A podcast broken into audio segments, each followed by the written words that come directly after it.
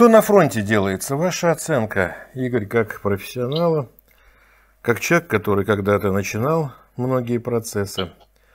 Как вы оцениваете то, что происходит сейчас? Вот только чтобы мы не попали на 15 лет, но спокойно, так сказать, поднимая дух ребятишек, а не опуская это все. Ну вот как вы оцениваете, что происходит нынче? Сейчас на фронте происходит перегруппировка. Те задачи, которые были ставились в начале операции, явно оказались недостижимыми. Соответственно, изменение задач требует перетасовки войск. А какие задачи ставились? Как вы понимали изначально, э, что происходит? Изначально я, опять же, никакой информации не обладаю, я могу говорить только оценочно свое мнение по данному вопросу. Изначально, по всей видимости, ставились задачи очень решительные в надежде на то, что киевские власти падут в панику, просто бегут. Войска будут частично деморализованы, будут, не будут сопротивляться активно, ну, и большинство городских и сельских администраций перейдет на сторону российских войск или, по крайней мере, займет нейтральную позицию. В этом, в такой картинке а, российские войска действовали вполне адекватно. Именно подчеркиваю, Крыму было именно так же? 2014 году, вот. то есть восьмилетней давности. Крыму было именно так же, как вот планировали. Правильно я понимаю? Да, в Крыму не было никакого сопротивления украинских войск, не было никакого сопротивления гражданских властей. И там фактически военная операция прошла на 100%, как говорится, успешно, именно при, при полном отсутствии сопротивления противника. Игорь, а в Крыму, дело давнее, в Крыму много было украинских войск, когда вы входили? В Крыму было немного украинских войск, но если бы они оказали хотя бы минимальное сопротивление, то было бы сложно их быстро, скажем так, разгромить. Все-таки там было пара бригад, э, достаточно много мелких частей и подразделений.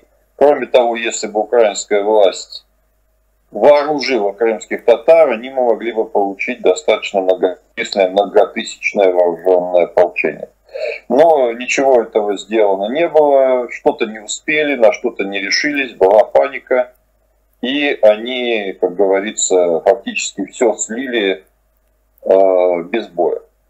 Вот полагаю, что именно такой же примерно вариант ну, конечно, с поправками на то, что есть нацбаты, есть какие-то отмороженные подразделения, есть некоторые губернаторы, которые не пойдут на сотрудничество.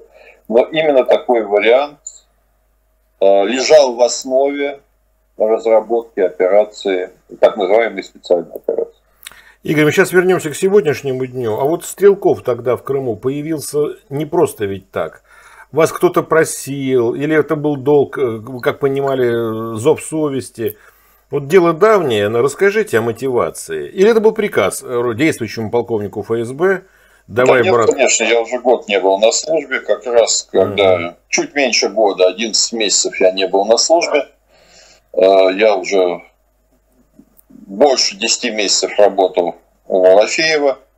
И, собственно говоря, я туда летел не то, чтобы он меня туда послал, да, то есть здесь наши желания полностью совпадали на тот момент. Константин Малафеев, который Царьград сегодня. Да. И дело в том, что именно я познакомил Малафеева с Аксеновым после того, как за месяц до начала событий сам с ним познакомился во время пребывания в Симферополе сопровождения дорог волхов. Я уже понимал после Киева, что Э, на Украине неизбежно смута. Э, понимал, что Янукович проиграл, это за месяц до того, как его свергли было. И на самом деле я действовал фактически не имея на тот момент никаких полномочий, даже от Малафеева. Я уже просто по наитию начал переговоры с представителями э, севастопольской, симферопольской, пророссийской патриотической общественности, а по- общественности. Почему проиграл Янукович? И вы это видели? Вот по каким признакам вы решили, что все, он мертвец? Ну, по тем же самым, которые я еще в молодости наблюдал в 91 году. Неспособность ни договориться э, с протестующими, ни силой подавить их. Я наблюдал то, что даже провластные каналы, формально провластные, э, произнося разный текст, дают ту же самую картинку, что каналы оппозиционные. То есть на картинках полиция избивала мирных протестующих, как на оппозиционных каналах, так и на правительственных. Э, я наблюдал, как нанятые Януковичем за деньги представители антимайдана, после того, как они отшумели с плакатами на этом антимайдане, бесплатно идут на Майдан. Прям всей, ну не всей толпой, но большая часть. Бесплатно идут на Майдан. То есть они за деньги отработали, теперь они заработали за совесть, что называется, в их понимании на тот момент. Я общался с представителями местной интеллигенции, в том числе и теми, кто э, участвовал в нашей программе э, «Даров волхов» и уловил настроение. Я разговаривал с таксистами, я разговаривал с продавцами, я разговаривал на рынке. То есть я делал все то, чего меня учили делать, чтобы узнать настроение населения. Я убедился, что подавляющая часть киевлян, и не только киевлян, против Януковича и поддерживают Майдан. Причем поддерживают не только словом, но и делом. Таксисты, допустим, все практически с я разговаривал, признавались, что они часть дневной выручки каждый день переводят на поддержку Майдана. Сегодняшняя ситуация в Москве, в Москве сегодняшняя, напоминает вам ту ситуацию Янукович, но ему еще месяц оставался в Киеве, по разговорам в Москве, таксисты или не таксисты, или совсем другая в Москве, реально другая картина? Я полагаю, что такой картины, которая была в Киеве зимой 2014 года, в январе-феврале, в Москве пока нет. Даже близко нет. А возможно такая же картина, если цены будут расти, если не будет введен закон, запрещающий банкротство предприятий, они разорятся, ну понятно, что... А закона нет, это, кстати, первое, что сейчас просто, ну, подушка безопасности. Мишустин как будто глухой слепой. Как вы считаете, идет к чему? Или наоборот, сейчас 75% за Путина э, в целом дает сегодня, будет больше. Или нет меньше неизбежно. Как вы видите ситуацию в Москве дальше? Э, дело в том, что я вообще не доверяю цифрам в ЦИОМ, просто еще с тех пор, что когда я служил, я немножко знакомился с их методом опросов общественного мнения. То есть они узнавали, какой процент хочет видеть администрация президента. Или рисовали, мы предполагаем. И ничего не делая, осваивали деньги вместе с ней и писали в отчетах тот процент, который был необходим. Но там другой... варьируя его плюс-минус. Понимаю, но там другое руководство с тех пор, оно поменялось. Там, по-моему, Федоров пришел, или кто-то, я уж не помню. Хотя... Ну, Федоров и был у них. А, был, да? Повторяю, в 2012 или в 2011 году я даже Боже с ним был знаком через Бородая. Там решал консультировал его по одному вопросу. Э, его личной безопасности, скажем так. Причем бесплатно. Так вот, э, я хочу сказать, что для того, чтобы в Москве созрела та атмосфера, которая была в Киеве, должно пройти достаточно много времени, и чтобы на население городской московский класс средний осознал, что то, что происходит сейчас, это надолго. Это как минимум на годы, а возможно и дольше. То есть не будет такого, что пронесется ветер, сметет, условно говоря, как маски коронавирусные, сорвет со всех лиц э, вместе с QR-кодами, и все будет по-прежнему. Нет. Здесь ситуация такова, что все по-прежнему не будет. Вместе с тем, я хочу подчеркнуть, что в условиях внешней войны если Кремль эту войну позорнейшим образом не сольет, у Путина найдутся сторонники. И даже если это будут не сторонники Путина, то это будут люди, которые будут поддерживать его просто потому, чтобы не проиграть эту войну. Поэтому э, равнозначные как бы, знака равенства между ситуацией в Киеве и ситуацией в Москве, допустим, осенью наступившего года, текущего года, э, точно нельзя будет. Нельзя будет ставить равенства. Будет по-другому. И потом э, я подчеркиваю, что в России смута – это всегда жуткий кошмар.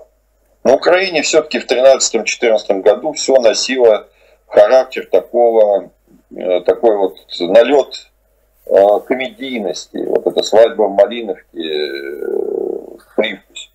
Все отыгрывали договорной матч. Было видно, что игра, идет игра договорной матч, потому что на моих глазах Э, в кафе заходили полицейские, милиция, милиционеры, вернее, беркутовцы, садились пить кофе. Туда же заходила толпа с Майдана погреться, попить кофе. Они друг друга никак не трогали. То есть все драки, все стычки происходили только на Майдане. После этого они разъезжались по домам, и если они встречали друг друга где-то за пределами зон там боев, там нескольких улиц, то они не обращали друг на друга внимания. Это было очень четко заметно, мне, по крайней мере, как спецслужбисту. А как, вы, как вам кажется сегодня, Москва понимает, что не будет Путина, будет хуже, а не лучше? В Москве, а, в России плохо, может быть, бесконечно, но те кандидаты, которые лезут во власть... Часть, тех, часть, значительная часть тех людей, которым сейчас 40-50, это понимают. Понимают. Особенно это понимают люди моего возраста, то есть 45-55, кто еще относительно активен, но кто наблюдал события 91-93 года своими глазами. И кто понимает, что будет хуже, что без Путина точно будет хуже. А докажите. Потому, я не поним... потому, что его любят, а потому, что они понимают, что ни к чему хорошему свержение не приведет. Игорь, вот не будем торопиться, вы человек, э, который говорит, что думает, к Кремлю не имеете никакого отношения, Кириенко, предполагаю, презираете, наверное, так же, как я вместе с Гроумом. Особенно эта компания показала, что эти парни ничего не... Вообще ничего не умеют. Не идеологически. Я раньше говорил, что профессия Кириенко дефолт. И этой профессии у него нету. Вообще нулевой парень. Хотя ему Путин доверил внутреннюю политику. Но это проблема Путина. Докажите мне, пожалуйста, спокойно и основательно нашим зрителям, что если не будет Путина, будет не лучше, а хуже. Вот ваша аргументация. Почему? Какая? Моя аргументация э, заключается в том, что на данный момент стараниями самого Владимира Владимировича и его окружения на политическом поле Российской Федерации вообще отсутствуют какие-либо политические силы, э, кроме рептильных жополизов, извините за выражение, а сейчас принявших патриотический флаг, точно так же, как раньше они ходили под другими, и э, слегка напуганных, но, в общем-то, нетронутых либералов. Но разве Медведев не позиционирует себя сегодня? Он совсем не напуганный. Хотя а и либерал, как будущий президент опять. А что Медведев чем-то выходит за рамки вот того понятия, которое я обозначил, трусливого жополиза? По-моему, он всегда таким был и всегда таким и останется. То, что он может переметнуться к либералам, это факт.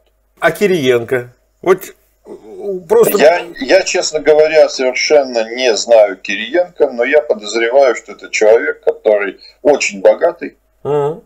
и который вряд ли связывает свою жизнь с китайской гегемонией. Скорее всего, все его интересы, я не знаю про его родственников, но учитывая его национальное происхождение, я думаю, что они тоже все там. То есть на Западе или в стране обетованной. Хорошо, тогда Поэтому... сам, я понимаю, самый главный вопрос. В 2014 году в Харькове 100-тысячный митинг, 100-тысячный в поддержку Донбасса, Донецка и, кстати, в личную, вашу личную поддержку. 100-тысячный митинг, там ваши портреты были на этом митинге. Э, Игорь, давай, ну что какие-то такие лозунги человеческие. Очень Харьков 100 тысяч на площади. Почему сегодня не произошло то, что было в 2014 году? Коротченко, выгнанный из армии, как мы знаем, кричал на Первом канале, до сих пор гнида не изменился. До сих пор. До сих пор. С цветами будут встречать, шампанским танки обливать. Куда все делось? Ваша, ваша оценка за эти годы, 14-21? Я все-таки по базовому образованию историк и привык на любые события искать исторические аналогии. Так вот, прямая историческая аналогия – это то, что коммунистическая партия Веймарской Германии в конце 20-х годов по численности существенно превышала национал-социалистическую рабочую партию НСД.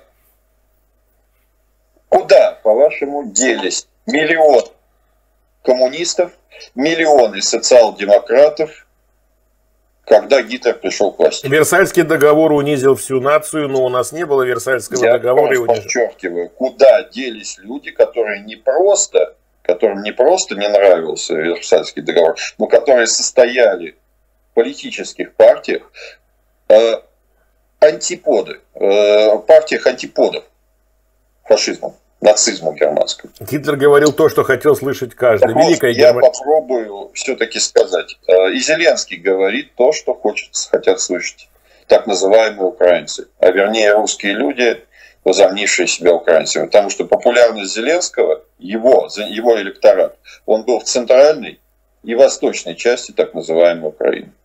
То есть он пришел к власти голосами русских. Да людей, говорящих и думающих по-русски, по-русски кричащих смерть русским на данный момент. Так вот, еще раз аналогию, я доведу до конца свою мысль.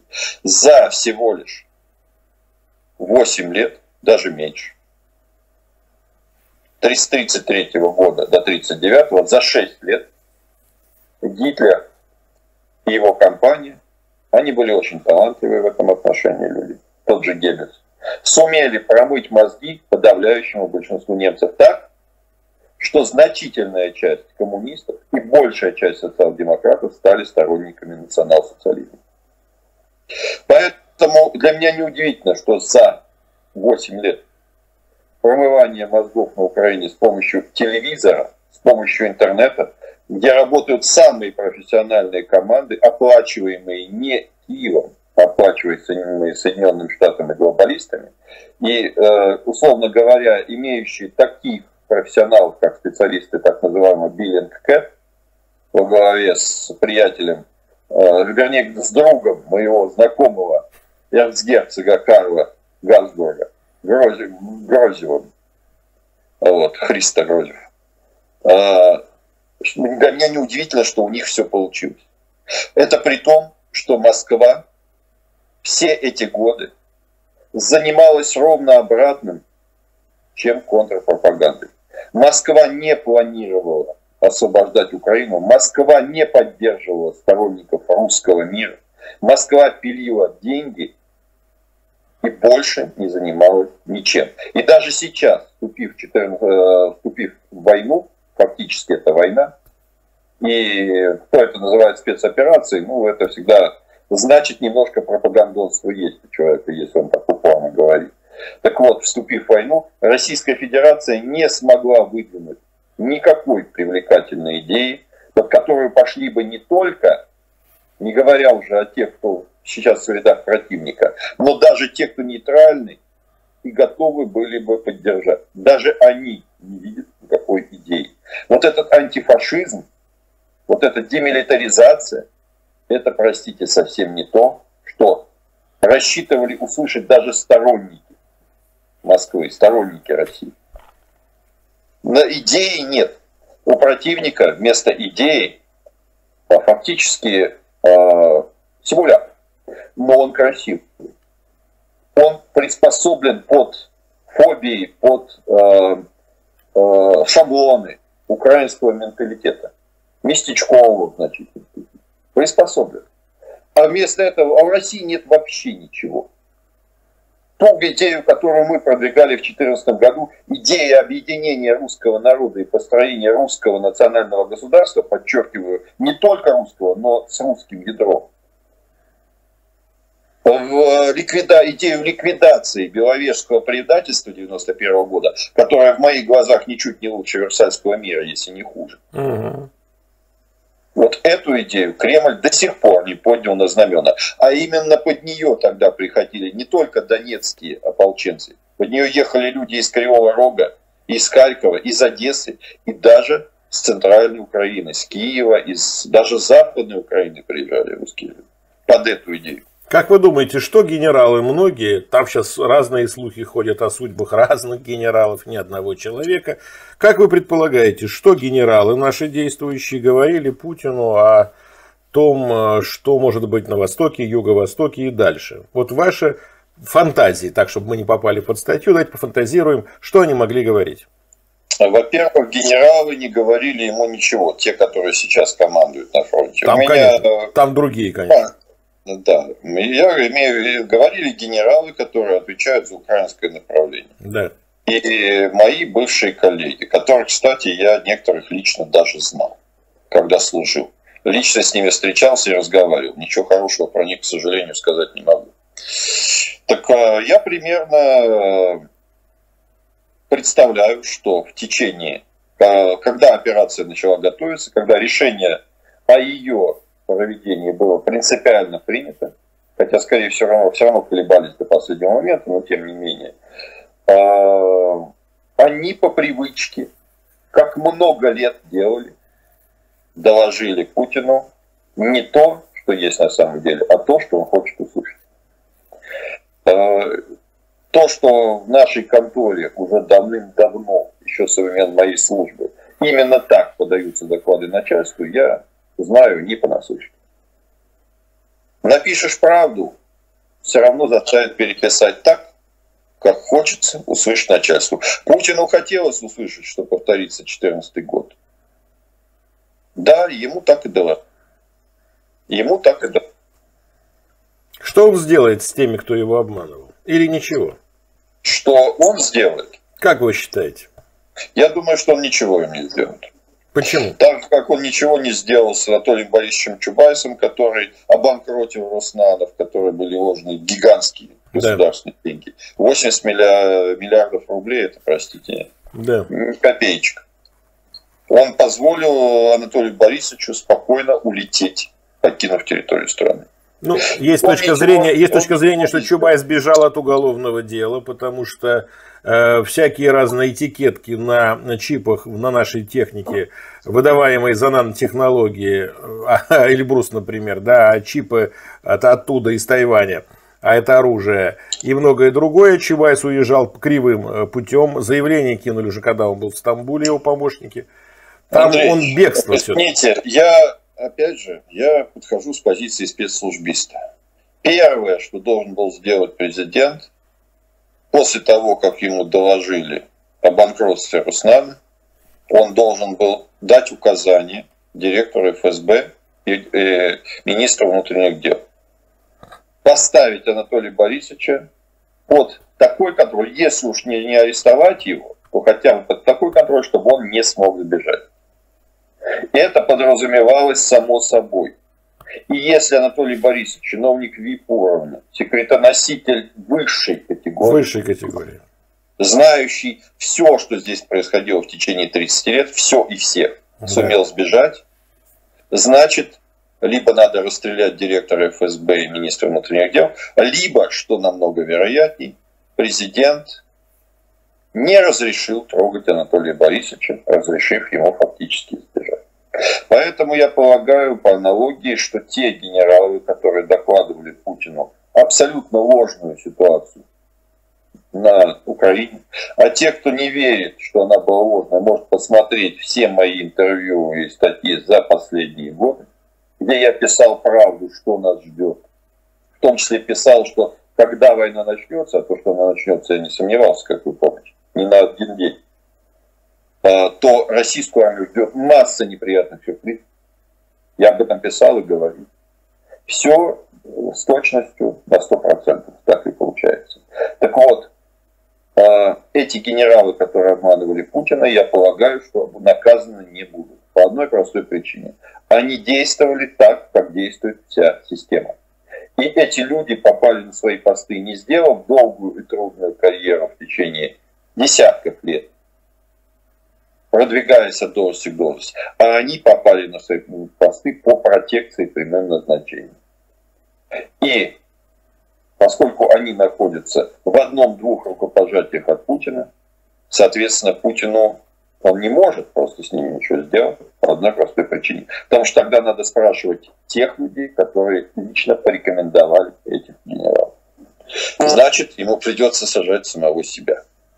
И я полагаю, что если э, не трогая даже военные аспекты, что если Путин не пойдет даже на попытку революции сверху, то ничего из этой военной кампании хорошего у нас не выйдет. Потому что кадры решают все.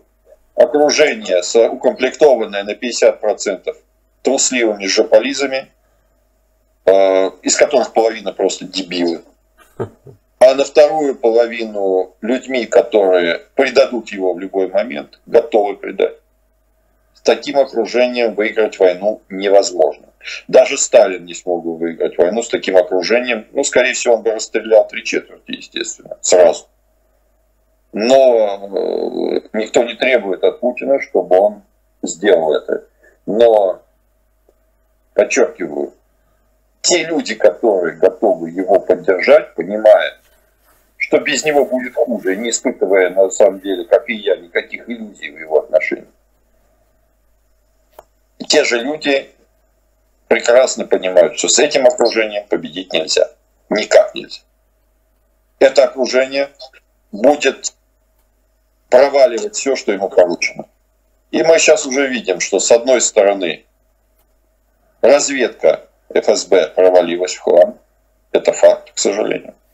А за месяц военной операции специальной мы убедились в том, что, ну, допустим, что и так подозревалось очень многими, что наше Министерство обороны превосходно умело организовывать парады, а воевать войска не умеют.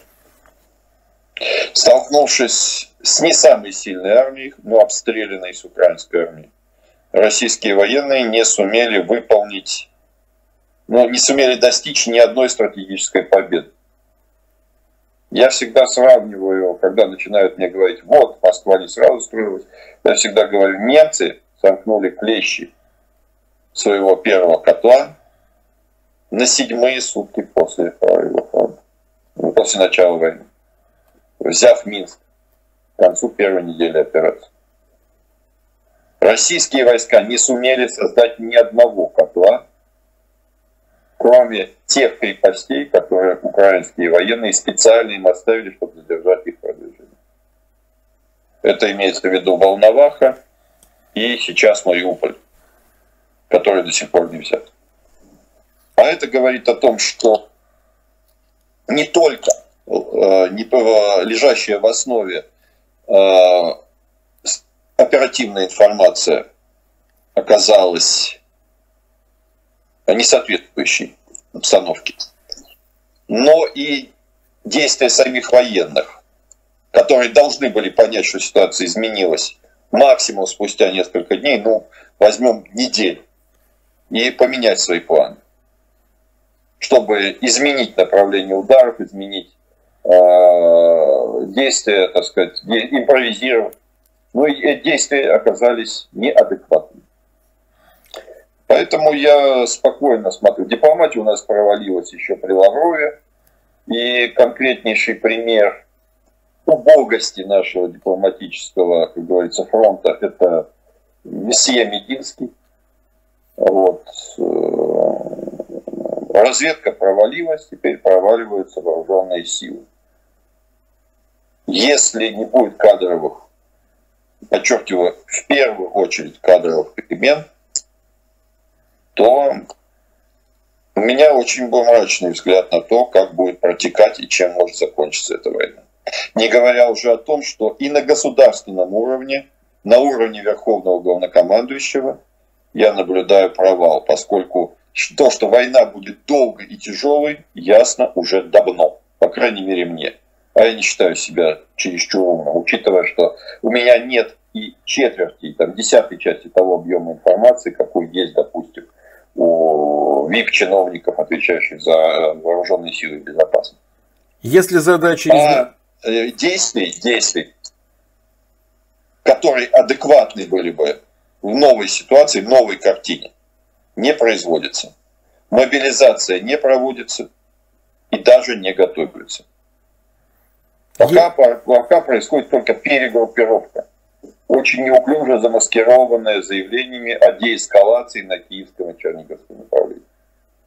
Где наши войска действительно влезли в район, где у них нет в нынешней численности, э, их, по крайней мере, никаких стратегических перспектив. Если задачи изменились, то какие задачи сегодня, сейчас? Ну, об этом заявлено очищение Донбасса.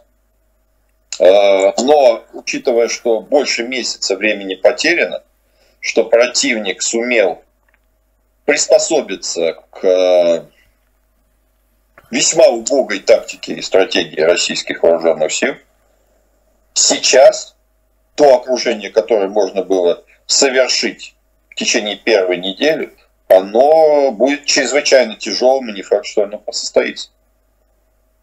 Даже если будут переброшены войска с Киевского, с Черниговского направления, что я подозреваю делается, хотя, естественно, планы Генштаба мне неизвестны, но я просто исхожу из здравого смысла, а я, не, я полагаю, что украинские военные, которые получают данные со спутников НАТО и с разведных самолетов, знают все намного лучше, чем я, куда что перебрасывать. А, но если даже войска туда будут переброшены, то, извините, украинские военные, я подозреваю, не будут сидеть на месте, а тоже перебросят дополнительные силы с того же киевского и черниговского направления. Через три недели, меньше, через две недели на Украине начнет распускаться листва. Сегодня там в Донецке было плюс 20 градусов, вернее вчера. 20-х числах апреля все зазеленеет. Российская авиация будет еще менее эффективна, чем сейчас. Противник, зато ДРГ противника и партизаны, которых они усиленно готовят, будут эффективнее в разы. А, извините, я полагаю, что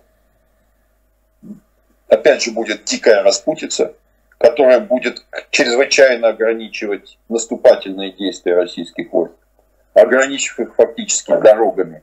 Она уже началась, эта распутица, и будет продолжаться еще 2-3 недели точно.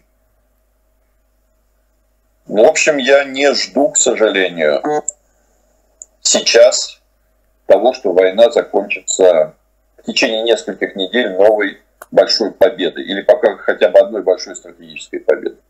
Учитывая, что противник вывел с Донбасса не менее половины своих сил и уже использовал их на других направлениях, и сумел сдержать российское наступление и под Кривым Рогом, и под Гуляй-Полем, и Ореховым, и под Изюмом даже, то почему предполагать, что противник не сможет адекватно реагировать на действия российских дальше войск?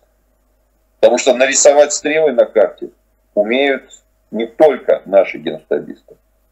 Противник тоже умеет оценивать оперативную обстановку и реагирует на нее достаточно хорошо. Я при этом подчеркну, что да, украинские военные ведут войну чрезвычайно варварски по отношению к собственному народу. Допустим, Мариуполь не эвакуировался до момента, пока не было замкнуто кольцо вокруг него. Более того, мэр Мариуполя препятствовал эвакуации мирного населения. Население городов восточной части Украины, русское население, предназначено Киевом для того, чтобы быть живым щитом украинским военным и нацбатом совершенно сознательно, целенаправленно. Русских им не жалко, их не жалко в 2014 году, им не жалко их сейчас. Тем более, что вы видите, что они ведут, как говорится, обстрелы жесточайшие обстрелы Донецка и Луганска совсем не позиций, а именно городской инфраструктуры и именно городских кварталов. Сегодняшнее разрушение в Донецке, я думаю, в этом отношении очень показательно. В месте попадания ракеты не было никаких военных объектов. Там, где сложилась многоэтажка. Но мы можем сколько угодно презирать врага за то, что он так поступает по отношению к формально своему народу. Ну, русских они своим народом не считают. Но мы должны понимать, что эта тактика, изуверская, она тем не менее эффективна. Эту тактику не использовали даже нацисты в 1944-1945 годах. Они свое население жалели и эвакуировали. На всех уровнях жалели и стремились эвакуировать из зоны боев до того, как их захлестнет во боевые действия. Украина этого не делает категорически и не собирается делать. Но мы должны быть понимать тогда, свою тактику готовить, а не играть по правилам, предложенным противником. Из Кенигсберга а Гитлер 3 миллиона вывез. Да. Месяц с лишним российские военные играют по правилам, предложенным противником. Вот мой, мой вывод. Из Кенигсберга Гитлер вывез 3 миллиона мирных жителей. Я, я просто говорю о том, что вот знаете, в шахматной партии кто кому навяжет свою игру. Э, на мой взгляд, Украина сумела навязать сейчас свою игру. Если эту игру не поломают наши военные неожиданными решительными ходами, то мы втянемся в многомесячную, а может быть даже и многолетнюю кровавую войну, которую я заранее называл кровавым тени толкаем. Как вы Без... думаете, я понимаю, как вы думаете, где остановятся российские войска? Если, если бы я руководил российскими войсками, то я полагаю, что российские войска остановились бы там, куда удалось бы дойти, в идеале до, на западной границе нынешней Украины. А вот где планируют останавливаться Путин, Шойгу и, и же с ними, я не знаю. Вопрос заключается в том, что я глубоко убежден, если российская армия не освободит Киев, и не только Киев, если не будет полной капитуляции украинской нынешней власти, если армия Украины не будет разгромлена полностью, то где бы ни остановились российские войска, война не прекратится. Более того, чем дольше будет длиться эта война, чем невразумительней неэффективнее и неувереннее будут действия российских войск, тем больше будет шансов на то, что в нее вмешаются отдельные представители блока НАТО, например, Польша. И второй вариант Турция. И тогда воевать будет в разы тяжелее. Поэтому даже если фронт вдруг дойдет до Днепра, и все левобережье окажется в руках российских войск, война не закончится. Только полным разгромом Украины и ее капитуляцией или своей капитуляцией, полной и безоговорочной, можно закончить эту войну. Естественно, я как русский националист, как патриот России, не хочу даже рассматривать возможность капитуляции. И при этом я прекрасно понимаю, что любое, даже временное перемирие, типа того, что вот э, как обсуждает Мединский в Стамбуле, не прекратит войну, а лишь позволит украинским партнерам выиграть время для реорганизации и увеличения армии. Они, в отличие от нас, воюют. Они проводят мобилизацию всерьез, а не на бумаге. В то время как мы набираем контрактников – примерно в тех же масштабах, как набирали их на Чечню в первую чеченскую, вторую чеченскую кампанию. Они проводят мобилизацию. Они через полгода могут поставить в строй полмиллиона солдат. И как побеждать их с группировкой, которую, допустим, удастся увеличить даже до 250 тысяч человек, что не так уж просто, я не знаю. А учитывая, что оружие им дадут, и дадут много, Просто нужно время на то, чтобы это оружие завести и обучить личный состав им пользоваться. Ну, это, допустим, сделают сотрудники тех же ЧВК западных, которые приедут вместе с этим оружием. То через полгода, если мы не одержим победу, мы можем увидеть совершенно другую картину. Что уже украинские войска будут наступать и атаковать. А боевой дух у них достаточно высокий, к сожалению, о чем мне пишут многие люди с фронта. С Донецкого фронта, в первую очередь. Как вы думаете, почему арматы нет на этих полях? Куда делась? Я никогда не рассматривал армату в качестве чего-либо, кроме потешного танка для прокаток по Красной площади. То есть все, что делал Рогозин, Рогозин как вице-премьер, вся эта техника, которую он рапортовал каждый день, все это оказалось блефом, я правильно понимаю? Ее нет, этой техники да. там. Этой техники нет. То есть Рогозин все равно получит э, не в глаз, а расстрел. Э, рано или поздно. Когда мы все поймем, что это и есть национальное предательство, мое предположение. Я понимаю, что по итогам этой войны все равно расстрелов не избежать. Просто те, кто миллион, миллиарды взял, и техники нет. Андрей, ну вы говорите как-то об экстремизме. Вы что, это же уважаемые люди. Это же люди, которые награждались регулярно орденами за заслуги перед Отечеством. Которые все миллиардеры практически. Ну что вы, ну о чем вы говорите? Я не как очень понимаю, кто уважает Дмитрия Олеговича Рогозина, который сына посадил в кресло руководителя фирмы Илюшина при живом Генрихе Васильевиче Новожилове. И 30-летний мальчик стал генерал-лейтенантом, ну просто по должности. Через полтора года мальчика выгнали. Вот я все хочу, никак не доделаю фильм «Детка» про то, что парень натворил. Рогозин за сына не извинился. Но я не хочу сейчас об этом даже говорить. Одной ангары достаточно, которая была Люди объявлена. Умеют жить, Андрей. Помните, как Миронов говорил, просто люди умеют жить. Вы считаете, что их время не заканчивается? Они... Что Путин придет, поцелует Рогозина в десна за армату и за все скажет спасибо тебе, отец родной. Все, что мы с тобой обсуждали, оказывается потешной, как выражается полковник Стрелков, а, ерундой. Этого всего нету. Беспилотник обещали Армат. Беспилотник, чтобы людей спасти. Это как полеты на Марс у того же Рогозина. И Путин ему за это звезду героя даст. Вы в это верите? Я полагаю, что я уже ответил на все эти вопросы, сказав, что кадры решают все. Наши кадры, которые окружают Путина, они все родом из 91 -го года, когда они не за понюх табаку развалили огромную страну, которую надо было не разваливать, а реформировать. Да. Они продали эту страну за личное богатство.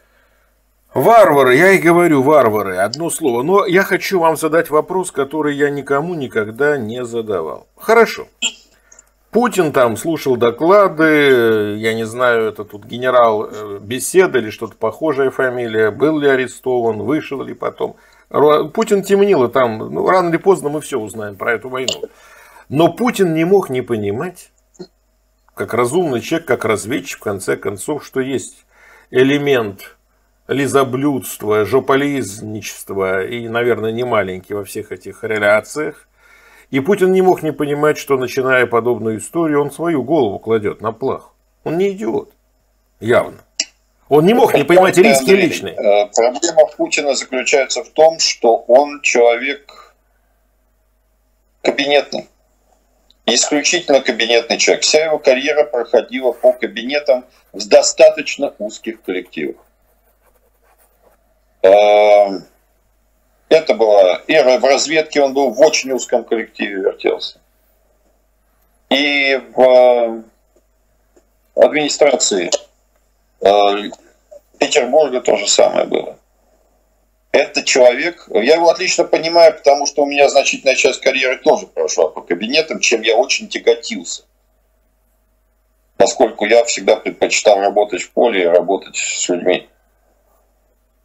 Но у него вся жизнь прошла по маленьким кабинетам. У Алексея Николаевича Косыгина было по-другому, однако он 2500 заводов в сентябре, в августе 41-го отправил на Урал, спас промышленность. А тоже кабинетный был. Там, были, там был немного другой прецептор, Андрей. Там был или герой, или известно куда. Поэтому там э, надо было особенно после чисток 30-х годов, конца 30-х годов, там нужно было демонстрировать эффективность, хочешь не хочешь. Альтернатива была не очень веселой. Генерал Павлов был герой, продемонстрировал выдающуюся неэффективность, Сталин его расстрелял как это, вместе со всем штабом. Хотя также мог, можно было расстрелять большинство военачальников на тот момент, к концу. Потом спохватились, а где же нового генерала брать? Старые, новых-то нет. Других людей у меня нету, как говорил. Гинденбургов, как говорил Сталин, друг, у меня для вас нет. Так вот, э, я возвращаюсь к тому, что Путин последний раз работал более или менее с кругом людей, когда был директором ФСБ. Это был 99 год. Вот после этого он пересел кресло руководителя государства. Юре с 2000, 2000 года, де-факто с 99 лета, с осени. И 22 года он занимает этот пост. Окруженный практически как минимум лет 15, если не больше. Одними и теми же. Бессменной командой, которую он ввел во власть. Причем ввел во власть не по признакам их эффективности. Ну какая у Золотого эффективность? Ну, ну сами понимаете, а у Шойгу? А по принципам личной преданности и удобства, а также в рамках каких-то внутренних политических интриг. Так вот, когда Путин в 99 году был директором ФСБ, я уже там служил в звании старшего лейтенанта капитана. То есть год И я прекрасно помню атмосферу, которая была в центральном аппарате. Я служил в центральном аппарате. Тогда все еще докладывали правду. На директора писали записки с реальным изложением событий. Да, э, я помню, как я писал, ну, как, бы как исполнитель, писал записки по ситуации в Дагестане осенью, летом осенью 99 -го года. Ну, как до начала был действий. И полностью закладывалась реальная обстановка.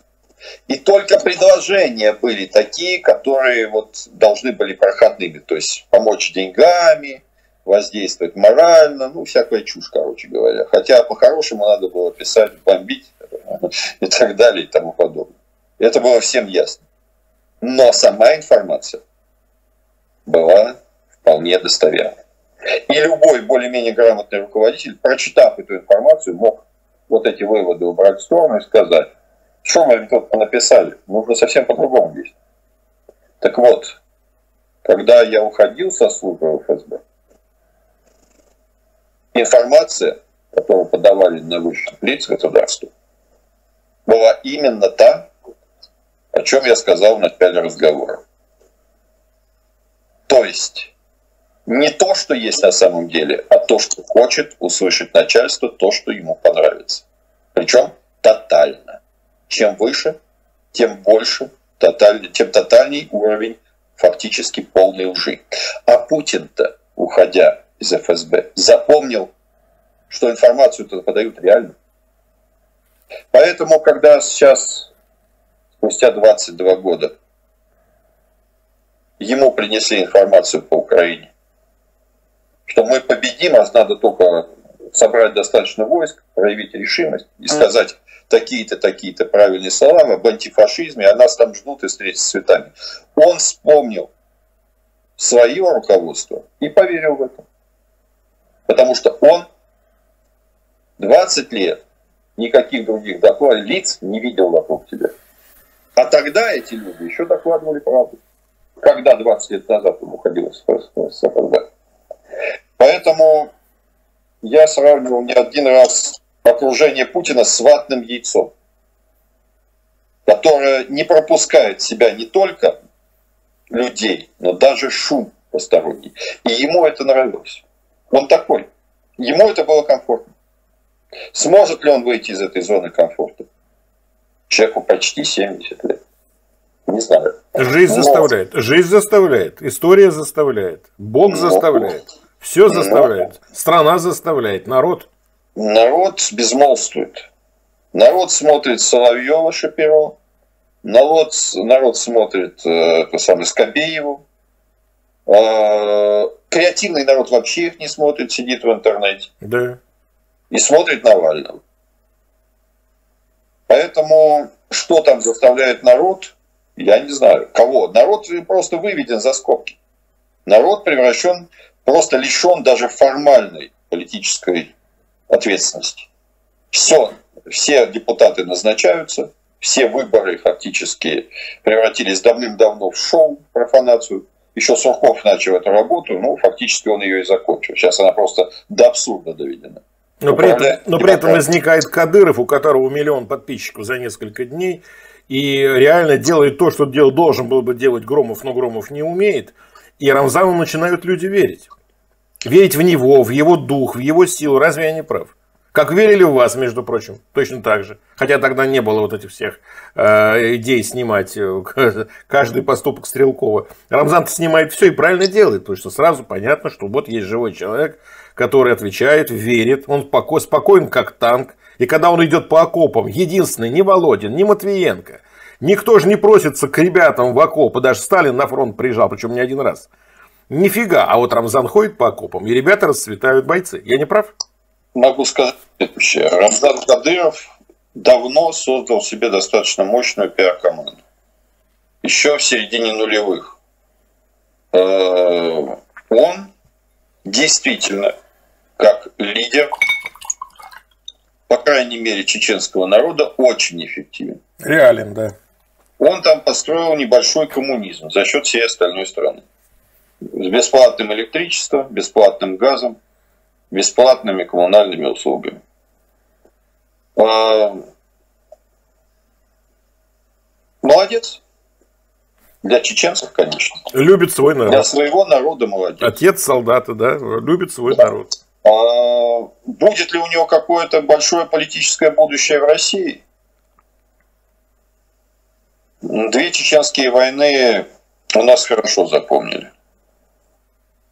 Поэтому худшего варианта, чем лепить наследника из Рамзана Ахмадовича, ну, разве что из Навального лепить. Но об этом пока речи нет, но то, что Рамзан может возглавить Росгвардию, получив звание, если Песков отрицает, так же он указа не видел, а генерал-лейтенанта э, указ для Кадырова. Но меня потрясает другое.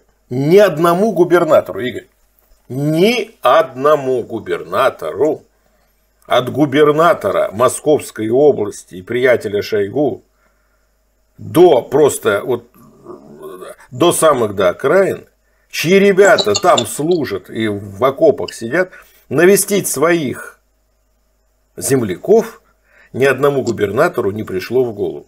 Хотя бы на один а час знаете, прилететь. Я не знаю, пришло это или не пришло.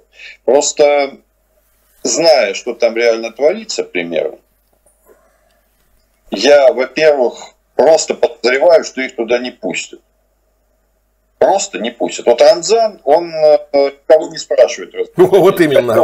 Рамзан не спрашивает. Делает, а потому хочет. что он, извините, фактически э, уже давно э, не губернатор. Он такой вот в таком же положении, как когда-то был мир Бухарский, допустим, при Российской империи. Ну ладно. Или хан когда что Мир Бухарский. Гвардия своя есть. Гвардия своя есть законы, шариат, мононациональная республика, где, извините, э, я там просто бывал в каком году крайний раз, в одиннадцатом, по-моему, или в девятом, уж не помню, в девятом, по-моему, или в одиннадцатом. Ну, в общем, короче, когда я туда ездил, я попал на э, их пост на Рамадан. Так вот, во всей республике все кафе были закрыты. Просто во всей. Никого не волнует, мусульманин ты, не мусульманин. Закрыто все. Днем ты поесть не сможешь только скрытно от глаз. Только в гостинице. И выпить можешь только в гостинице, больше нигде. Это Я по это говорю. Фактически это уже территория формально состоящая в Российской а как вы считаете, почему Байден не перешел границу с Польшей, Украиной и хотя бы на полчаса не посетил ту землю, где вот так все непросто? Он же рядышком. Я за Байдена не, не буду говорить, поскольку я не знаю. Скорее всего, он решил, что это опасно. Дедушка старый. Да, и ему не все равно. Понятно. А почему вы думаете, что возможен конфликт с НАТО? Потому что та неуверенная неэффективность, которую продемонстрируют наши войска, если она будет продолжаться еще достаточно долго, она будет просто предлагать, может быть, не всему надо, но, по крайней мере, Польше и под вопросом Румынии, попробовать свои силы в восстановлении территориальной справедливости, как ее не увидит. Э, на самом деле я не уверен, что НАТО вмешается. И не уверен, вмешательство Польши и Румынии. Но я вижу активные военные приготовления, которые происходят. Такого количества солдат, перебрасываемых границам Российской Федерации и Беларуси, не было никогда. Не было никогда. Со времен Холодной войны. Но тогда они стояли, естественно, в Западной Германии там, и так далее. Просто предполагать, что они просто кто-то там испугался, ну, оставим это для пропаганды. Никто не боится того, что Российская Федерация вторгнется в Европу. И даже в Прибалтику. Нет, конечно же нет. А, тем более после того, как, извините, не смогли взять Киев за месяц лишнего операции. Да не то, что Киев, Харьков не смогли взять. А хотели. Даже Мариуполь не смогли до сих пор взять до конца. А это значит, что они не опасаются вторжения, а готовятся к чему-то. И все их миролюбивые заявления о том, что НАТО ни в коем случае не мешается в этот конфликт, они скорее вызывают обоснованные опасения того, что это ложь, являющаяся прикрытием реальной подготовки к военному вторжению на территорию Украины и, возможно, не только Украины. Просто еще раз, да, можно, конечно, предположить, что это все необходимо им для того, чтобы выходить из кризиса за счет накачивания милитаристских настроений в обществе, за счет финансирования военно-промышленного сектора. Но можно предположить и обратное, что не зря эти войска сосредотачиваются.